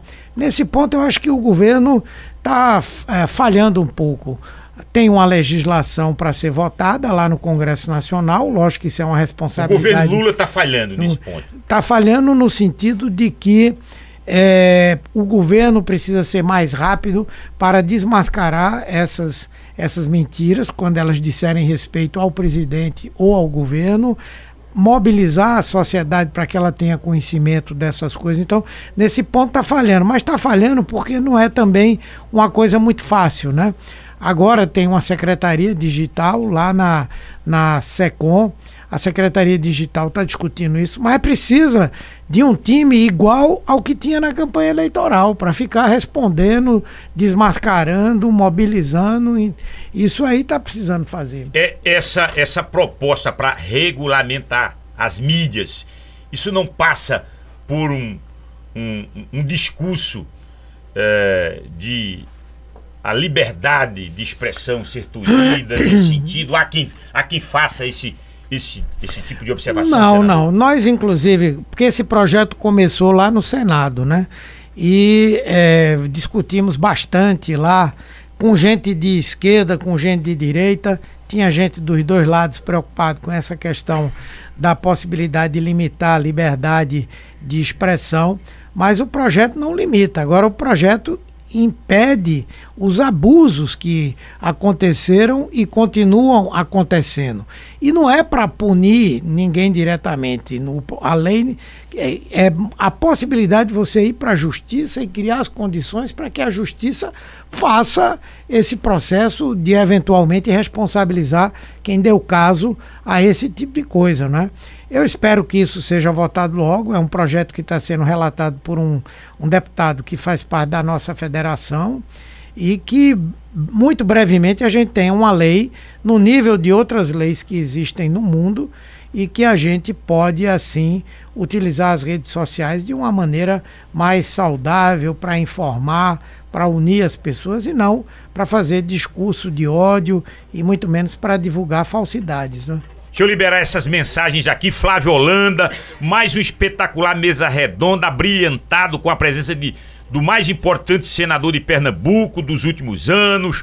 É, Nivaldo Guzmão, parabéns, meu senador. Moro em Catende, zona da Mata Sul de Pernambuco. Marcos Celestino, dizendo que Caruaru tem 395 mil habitantes. Uh, Romero Loureiro, já fizemos essa pergunta aqui em relação a esses motoristas entregadores por aplicativo. Joseil, Joseilson Alves, aqui a gente já fez essa referência também. Uh, professor Adalto Guedes, bom dia, senador Humberto Costa. Queremos seu apoio para revogação do novo ensino médio, que é uma das heranças do golpe de 2016. Abraços para o prefeito Álvaro Marques para o presidente do PT, Léo Bulhões, é o pessoal que está aqui pelo YouTube, é, João Quitério de Agrestina, Cícero do Maria Auxiliadora, Sueli da Boa Vista, pessoal que está aqui pelo WhatsApp. Eu vou para o último intervalo e na volta, último bloco do Mesa Redonda, o senador Humberto Costa e o PT no Recife. O PT já abraçou a reeleição de João Campos à prefeitura da capital do estado. PT já abraçou a reeleição. Uh, na volta, por que Caruaru fez um vereador, não conseguiu reeleger, bateu na trave lá com o Edilson? Caruaru tem essa dificuldade de que o PT ele se fortaleça em nível eleitoral. Não é só nas lideranças, mas em nível eleitoral, com, com presença na, numa candidatura de vice-prefeito, numa, numa Câmara de Vereadores. Caruaru tem esse tipo de dificuldade. Tem vereador do PT aqui em Riacho das Almas. Tem prefeito do PT do nosso lado aqui, em Itacaimbó. Em outros municípios. Mas Caruaru tem uma dificuldade enorme. Por que Caruaru tem essa dificuldade enorme de vingar alguém do PT? Tá aqui o vereador Jorge Quintino. É vereador, mas não é do PT. Foi conversar hoje com o Mano e. e mas aí agora tá esclarecido que vocês pediram apoio, algum, alguma emenda aí, alguma coisa para o novo espaço nova sede do Poder Legislativo em Caruaru. Por que, que o PT tem essa dificuldade? 2024, no último bloco do Mesa Redonda. Deixa eu abraçar os nossos parceiros. Qual é o programa que tem esse nível de parceria? Rede de Óticas Arco Verde. São cinco unidades em Caruaru, mais de 60 anos. Alô, Dácio Espósito Filho, diretor-presidente e toda a sua equipe. Promec, alô, Ademilton Góes. Grande cajada, Ademilton Góes. Vem aí a Promec 2, do lado da Igreja do Rosário. Aquele prédio espelhado ali, bonito. E o mais importante, preço justo. A sua farmácia hospitalar, 37216315, aquele prédio verde-rosa de cinco andares na Avenida Agamenon Magalhães. Comercial Júnior, atenção para as promoções, hein? Hoje, painel LED bronzearte, embutido 18 watts, R$ 26,90. R$ 26,90. Ducha Top Jet Lorenzetti, R$ 85,90. Lâmpada Tachibra, 30 volts de potência, R$ 21,99. Deixa eu abraçar ali o Júnior, Rodrigo Luiz, toda a equipe da Comercial Júnior. Vai reformar, vai construir. Quem aqui não conhece a Comercial Júnior? Quem mais vende barato no centro do Salgado, Rua Tupi. Ecosol em energia solar. Aqui produz energia limpa. Empresarial Times, sala 917, Avenida Agamenon Magalhães. Anota esse telefone para você fazer um orçamento. 3136 7886. O melhor investimento com maior índice de satisfação. Alô, diretor-presidente da Ecosolem, Jadiailson Silva. O intervalo é curtinho e, amigos e amigas, 11 horas 34 minutos. O tempo passa numa velocidade impressionante. Na volta, o último bloco desse Mesa Redonda especial, hoje com o senador Humberto Costa. Aumente o seu conhecimento ouvindo e participando do Mesa Redonda, abordando sempre assuntos que lhe interessam. Mesa Redonda. Você está ouvindo Mesa Redonda, o programa de debates mais credibilizado da região. 11 horas 39 minutos, reta final do Mesa Redonda, nesta sexta-feira. Hoje estamos recebendo nos estúdios o senador Humberto Costa. Lula vai estar quarta-feira ou quinta aqui, no estado de Pernambuco? Quarta ou quinta, senador? Ele vem na quarta-feira. Tá, tá confirmado, né? Sim. Tem que fazer entregas, anunciar o aumento na, na alimentação. Na alimentação, porque, rapaz, a gente tava com cinco anos de, de, de tabela por aluno, por estudante, que é, é quando a prefeitura faz lá a compra, seja na, na os 30% para agricultura familiar, do PENAD. Aliás, aliás viu, Edilson? Deixa eu fazer aqui uma observação. Eu conversei com uma aluna do José Carlos Florencio. É uma escola do Estado. O nome dessa aluna é Luciana, do ensino médio. Aí eu fui lá na. Numa visita, fui lá na cozinha, bolinho de saia. Bolinho de saia de. bolo de banana. Rapaz, eu digo, bolo bom danado. Eu não sou, não sou muito comer bolo, não. Mas um bolinho de saia saudável. Saudável aí. Ô, Humberto, Humberto tá bem. A gente tá bem também, ó. Saudável. Eu, que, eu vou comprar esse bolo onde vem? Vem dos. A galera dá logo essa. A galera dá logo esse, esse mote. Vê o mote. Vem dos sem terra, ué. Sem terra. Normandia. É, é, dentro da alimentação escolar. Aqueles 30% que é leite tem que ser comprado na agricultura familiar. Entendeu? Então vai haver um reajuste. Acho que o Lula vem anunciar isso aí. Isso. Isso é, é em isso. nível de país. Então tá confirmado quarta-feira. Certamente o senhor vai acompanhar, né? Claro, claro. Ô, ô, Humberto, o, o PT já abraçou a reeleição do João Campos no Recife? Veja, nós fizemos uma discussão política lá no município e também no estado, no sentido de que eh, não havia por que nós não retomarmos um processo de aproximação com o PSB no Recife, quando o PSB teve um papel importante na eleição do presidente Lula, tem o vice-presidente da República, Geraldo Alckmin, nos ajudando nesse processo de governar, tem três ministérios, enfim.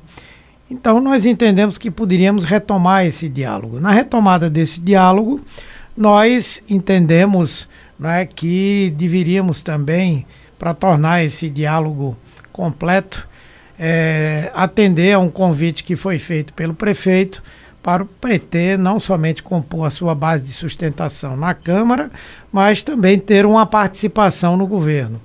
Quando nós conversamos com o prefeito, é, ele nos colocou com todas as letras, né, que entendia que esse, essa, essa discussão ela deveria extrapolar o debate sobre o Recife. Eu também reforcei isso, concordamos nisso. Tereza também conversou com ele na mesma linha.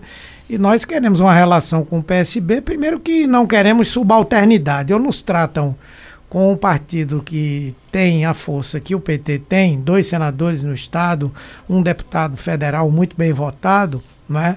ou será difícil construir uma parceria.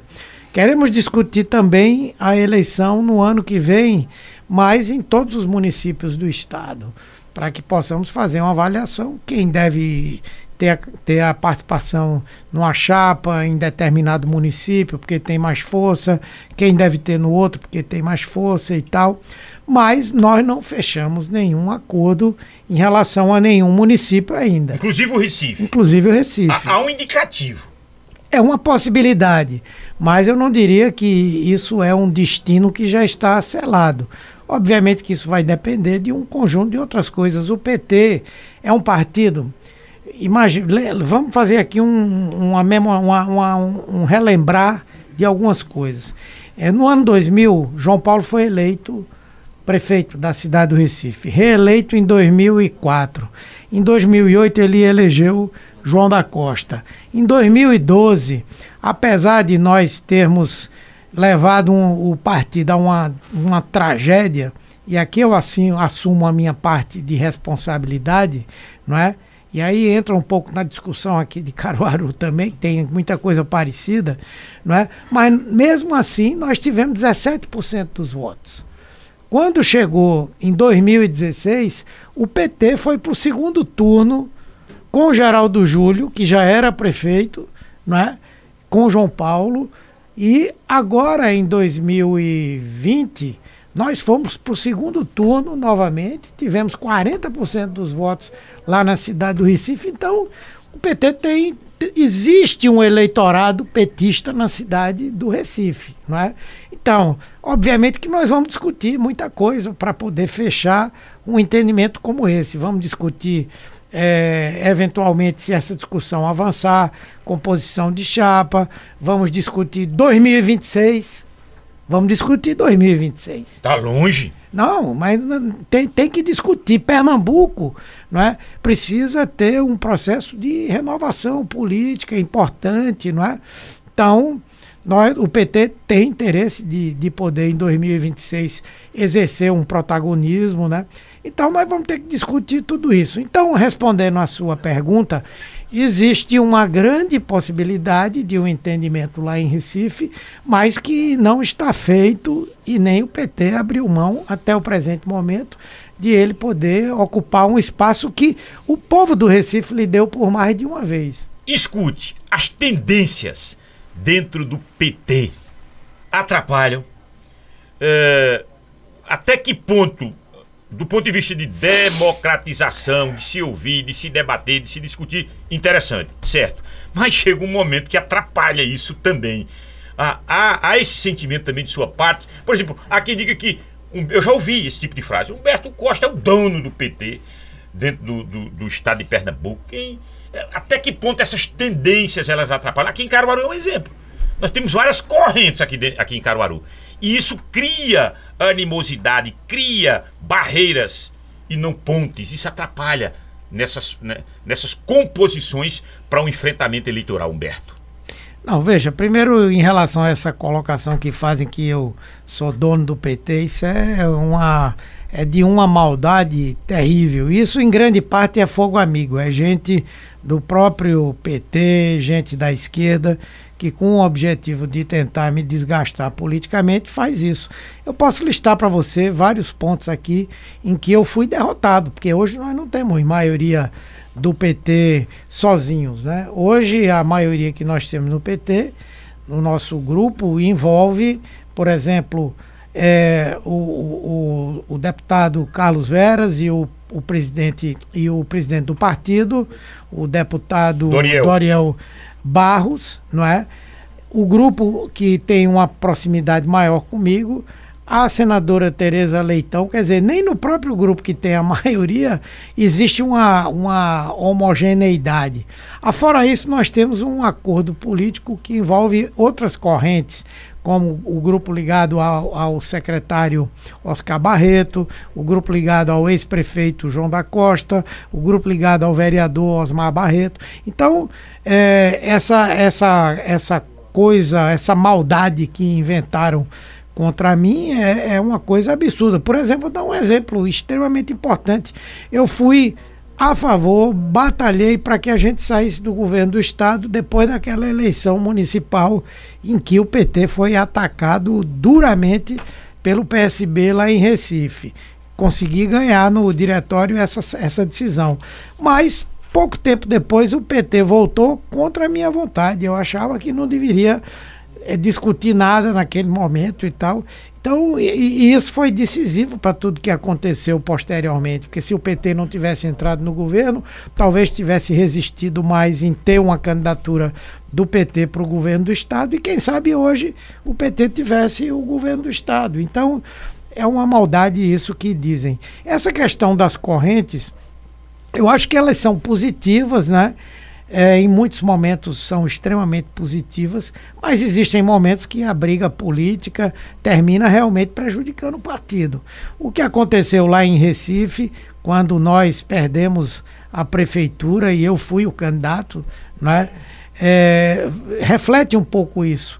Disputas de projetos de tendências, mas disputas também de projetos políticos, de grupos que às vezes são mais do que uma, uma tendência. E, por exemplo, eu acho que aqui em Caruaru, sem dúvida, existem duas coisas que eu acho que são muito decisivas para para a gente, embora tenha tido companheiros assim extremamente combativos na Câmara e tal, mas assim, de candidaturas do PT para disputar o município, faz tempo que a gente não tem. E aí eu, eu, eu, eu atribuo é, duas coisas, ou três. Uma coisa é que a gente aqui ficou muito vivendo uma polaridade que havia entre os grupos de Caruaru.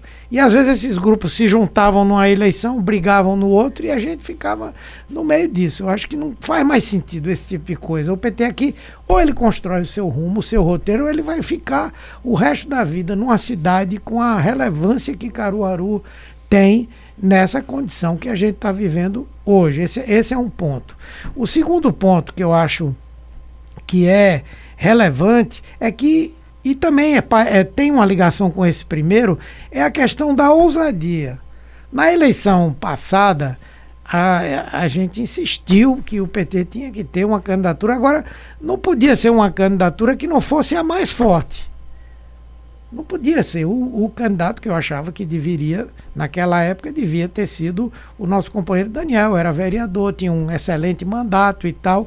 E eu tenho certeza que se ele tivesse sido candidato a prefeito naquele, naquele momento, teria tido um bom desempenho eleitoral. Teria contribuído para que. O senhor eu... defendeu o nome dele defendi o nome Ué. dele, achei que era. Optado por Marcelo tinha, Rodrigues. Mas eu não, também não tenho nada contra Marcelo, nem contra ninguém. Eu acho que ele até teve um bom papel, fez um bom. Mas a gente agora vai ter que trabalhar nessa linha. Nós vamos ter que escolher uma candidatura aqui. Primeiro, nós vamos ter que ter uma candidatura, eu acho. O senhor defende uma candidatura do PT? Sim. Atenção, hein? Sim, essa é a minha Humberto posição Costa, hoje. Costa, que é o homem forte de Lula não sou forte de ninguém, não. Mas a minha opinião, a minha modesta opinião pessoal é que o PT aqui tem que começar a construir uma candidatura. Até porque aqui em Caruaru a gente tem segundo turno. A gente precisa reforçar o nosso partido. Então o partido devia Esse começar... Esse negócio de apoiar Queiroz, é Queiroz, apoia... É, eu acho que já deu, eu, ah, são grandes companheiros, temos muito respeito. Numa eleição que vai para o segundo tá turno, provavelmente a gente vai, se a gente não for, vai estar tá com algum desses. Agora, o PT não pode mais ficar aqui em Caruaru, sendo simplesmente um partido que é, vai, entra nessa disputa, né, no meio do caminho. Eu acho que tem que ter um nome, tem que botar, tem que botar é, buscar outras forças para estarem conosco. Prefeito Recife quer o apoio do PT no Recife? Vamos discutir Caruaru. PSB apoia o PT Vamos aqui. discutir Caruaru. Atenção, blogs. Não é verdade? Então a discussão tem que ser essa. Atenção, No blogueiros. estado inteiro, né? É uma palavra do Humberto Costa. Não, mas eu não sou dono de nada, Não, nem, não tô- nem, não tô- nem eu não mando. tô dizendo que você é eu dono. dando só minha opinião. Agora é o senador do Partido dos Trabalhadores. Está dizendo o PT tem que ter nome para a prefeitura. É minha Cara, opinião. Se único depender. nome forte aqui, sabe quem foi? João Lira Neto. Foi, Era o exatamente. candidato do PT. Um mar vermelho na Avenida Agamenon Magalhães. Eu era indicado pela rádio para fazer a cobertura da, da fala dele como prefeito de Caruaru pelo PT. Tony Gel, pá! Passou a- o pente, ganhou com 770 votos. João até hoje chorou aquela. Chorou não, chora. Que João tá aí. aquela eleição que ele perdeu. Entendeu? Veja. Mas quem seria esse nome do PT? Eu tô aqui nos estúdios com muita gente. Bora ver o nome aqui? Bora, vai ser uma briga que se brincar sai faca. Não, mas aí é que Ora tá. não. Mas aí é que tá. Daí, o ex-vereador, ex-vereador Gilberto de Dora, aí tem Finizola, o Daniel, que briga. Tem o Léo Bulhões, tem o Adilson, que nem aqui tá. O Adilson, do PT. É Tem a- confusão. Tem a aqui. Rosa. Tem a Rosa, que é deputada, mas não tem vínculo com os grupos aqui dentro da cidade. Não. Tem com o MSTD, Adilson. Sim, mas tem vínculo com Dentro a da cidade? Tem, sim. Ela é do PT, Rosa Muro. Mas ela veja, eu tem... não tô nem defendendo o nome de A, de B ou de C. Eu tô defendendo uma tese. Que o PT aqui em Caruaru, se ele quiser sobreviver, ele tem que se renovar e ele tem que disputar a eleição. Tá certo? Isso aí é um, para mim é uma coisa clara, né? E vou ajudar, trabalhar, construir isso, se for possível. Se for também uma posição do PT aqui. Agora, se o PT quiser se digladiar, né? E, e não ter uma preocupação de excluir alguém que vá somar mesmo, incluir alguém que vá somar, bom, aí a gente também não pode fazer nada. É uma opção que o partido tem, autonomia que o município tem, mas eu acho que desde já a gente podia trabalhar para construir esse desenho. E eu sei que essa é a posição também de Tereza Leitão, tem mais gente dentro do partido que pensa assim também, e nós estamos para ajudar a criar condição para para isso daí, não é? É isso. Esses 75 dias de Raquel Lira, como são avaliados pelo PT, senador Humberto Costa? O senhor Veja, fez uma análise dos 75 de Lula. sim. Ave Maria, é o céu. Não. Bom, o que, eu, o que eu acho, veja, eu, eu disse aqui, repito, eu tenho boa relação com ela, é, quero dialogar para ajudar a construir aí, porque a gente tem que lutar pelo nosso estado, né? Pernambuco precisa avançar, melhorar, tem tantos projetos é, estratégicos, não é? E relevantes para o nosso estado que a gente tem que trabalhar. Então, não, não, não, não vejam na minha colocação qualquer tipo de, de espírito beligerante. Acho, inclusive, que é, o eleitorado de Pernambuco colocou o PT na oposição. Porque nós perdemos no primeiro e no segundo turno. Nós perdemos com Danilo no primeiro turno e nós perdemos com Marília no segundo turno. Está claro que o povo entendeu que o PT deve estar na oposição. Agora, nós podemos fazer uma oposição que seja construtiva, é como eu penso que está acontecendo hoje. Agora, nesses 75 dias, eu acho que todos nós tínhamos uma expectativa de que seria melhor. Até pelo discurso que foi feito durante a campanha que o Estado ia avançar, que as políticas públicas iriam melhorar. E pelo contrário, durante esses 75 dias a gente está vendo é muita confusão, é muita improvisação, é muita coisa que ao invés de responder às demandas da população se justifica olhando para trás, não é? Tudo é culpa do governo passado, não é? enquanto que o presidente Lula está dizendo que tem culpa do governo passado, mas ele está fazendo, está inovando, está trazendo propostas, está trazendo programas, está vendo como. E eu, eu, eu vejo que não há muito isso. Não é? O outro problema que eu vejo é que é, essa demonização da política, essa coisa de dizer que é, não, eu não quero político, isso aí, se, se botar político. Sim, mas a política, os partidos, os políticos são importantes e necessários para eleger o governante, tá certo? então não são importantes também para ter uma participação. Eu acho que não é uma boa o governador do estado estar tá se intrometendo em tudo que é coisa da Assembleia Legislativa, se a comissão tal vai ser a favor, vai ser contra. Todo mundo tem que enfrentar a oposição, não é? É da democracia. Então, a oposição não pode ter espaço de nada, não pode. Então, eu, eu acho que as coisas não estão não tão bem. Eu espero que ela. Então, eu posso resumir na minha manchete de blog e lá vem. Humberto Costa afirma: início do governo Raquel Lira se resume a improviso.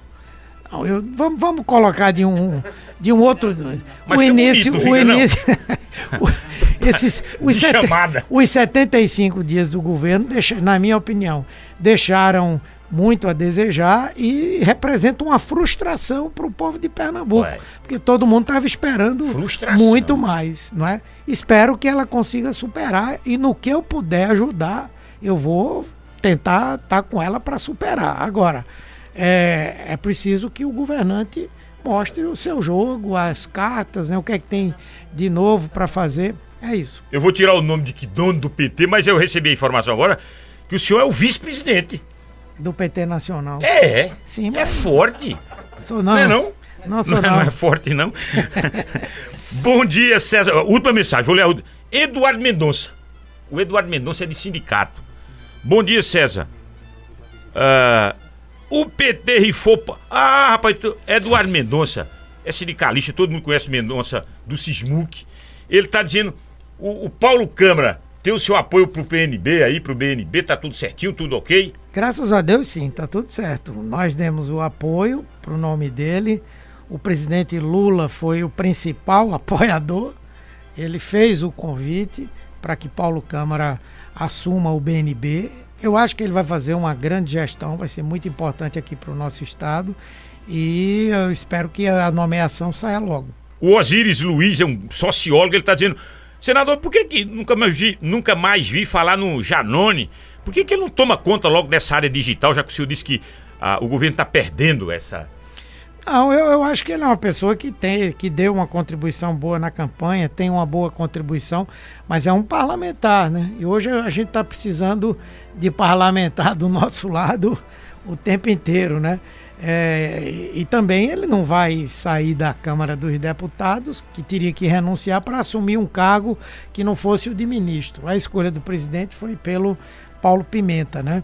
Mas eu acho que ele tem contribuído e vai dando as opiniões dele para ajudar a superar. Escute, qual é a agenda do senhor? Saindo agora, a gente está terminando aqui, já está estourando tá. um pouquinho o horário. Qual é a agenda do senhor agora à tarde? Bom, eu vou daqui a pouco lá no Hospital da Mulher. Quero dizer aqui que nós é, apresentamos uma emenda de 5 milhões de reais para o hospital para equipamento. Essa emenda foi um acordo que eu fiz, inclusive, com a governadora Raquel Lira. Eu queria fazer uma destinação para alguma obra do governo do estado. E ela pediu que a gente priorizasse o hospital. O recurso não é o recurso todo que vai ser preciso para equipar, mas vai dar uma ajuda importante. E eu quero continuar nessa parceria com ela, com o governo do estado, para a gente poder ajudar Caruaru e o resto do estado. Depois eu vou para Agrestina, nós vamos ter uma reunião lá da Comag, vamos conversar. Eu tinha prometido na campanha, não pude. Vamos conversar lá com os prefeitos e conversar um pouco também sobre o que é que o governo Lula pode fazer aqui no estado. O senhor tem conversado com o Rodrigo Pinheiro, né? com o prefeito aqui de Caruaru. Não, já, vou já ter, eu vou ter. É a primeira vez é, esse contato pe, É, sim. Eu tive, tive contatos com ele no período que ele era vice, né? Algumas vezes que eu tive aqui em Caruaru, ele estava presente, mas um contato com ele como prefeito, a, a, eu vou ter a alegria de fazer hoje, pela primeira vez. Abraço para todo esse pessoal aqui. Alô, Elza Santos, você acaba de ser sorteada aí para o, o, Vale Compras lá na, na nossa Comercial Júnior, viu, Elza? Elza Santos vai dar, dar uma passadinha lá, ó. Compras lá na Comercial Júnior, na promoção, hein? Deixa eu abraçar aqui a nossa Carla Oliveira, que é coordenadora de jornalismo. É, o André Santiago, que produz o Mesa Redonda. Obrigado, André. Agradecer ao Sandro Rodrigues pela parte técnica, João Fábio pela logística. Agradecer a Rede de Óticas Arco Verde, alô Dácio Filho, alô Desilene, toda a equipe. Agradecer a Promec, alô Ademilton Góes, a sua farmácia hospitalar. Vem aí a Promec 2, no centro de Caruaru, ali na Praça do Rosário. Comercial Júnior, alô Júnior, alô Rodrigo, alô Luiz. Toda a equipe da Comercial Júnior, Ecosolen, grande Jadiailson Silva, um abraço pela parceria. Agradecer a todos vocês que estiveram aqui pessoalmente. Obrigado mais uma vez aqui ao prefeito Álvaro, aos vereadores, ex-vereadores. Ainda está aqui o Jorge Quintino, que é da coordenação lá de, da Comissão de Educação. Quero ver esse piso aí. Se vai vingar esse piso do professor, se vai vingar mesmo. Grande Galego, ex-prefeito ali de Ibirajuba, sempre presente aqui com a gente, grande figura. O Léo Bulhões, que preside o PT, vamos deixar de brigar. Esse PT briga que só a gota aqui em Caruaru. É o Adilson. Vocês viram o Adilson por aqui? Não vem, bota os pés nada, não vem não. Ele vem sempre. Vem, vem se um, se um tá, o outro não tá. Aquela confusão danada aqui do PT. PT tem disso também. Tem que se acostumar com isso do, do Partido dos Trabalhadores. Senador Humberto Costa, quero lhe agradecer, sempre uma presença ilustre aqui. E quando o senhor vem, a gente tem essa, essas personalidades políticas em toda a Grécia, sempre interagindo com a gente aqui, mandando perguntas, estabelecendo diálogo. Muito obrigado. Eu que agradeço a você, César. Um grande abraço a todos os ouvintes da Rádio Cultura. Quero deixar o meu abraço para todo mundo do Agreste, tá? E dizer da alegria de poder estar aqui. Quero agradecer a governadora Raquel, que nos permitiu, inclusive, fazer essa visita, já que é um órgão administrado pelo governo do estado, e dizer que, se Deus quiser, o PT aqui vai crescer, vai avançar e a gente vai ter uma posição aí historicamente importante em 2024. Muito obrigado a todos. E a todas. Natália Rodrigues vem aí com atualidades esportivas agora, anunciando tudo do. E o Rony Filho, Natália e Rony, essa dupla com o esporte agora na Rádio Cultura do Nordeste. Um grande abraço. Ótimo final de semana para todo mundo. Alimente o bem, tire o ódio do coração, fiquem com Deus.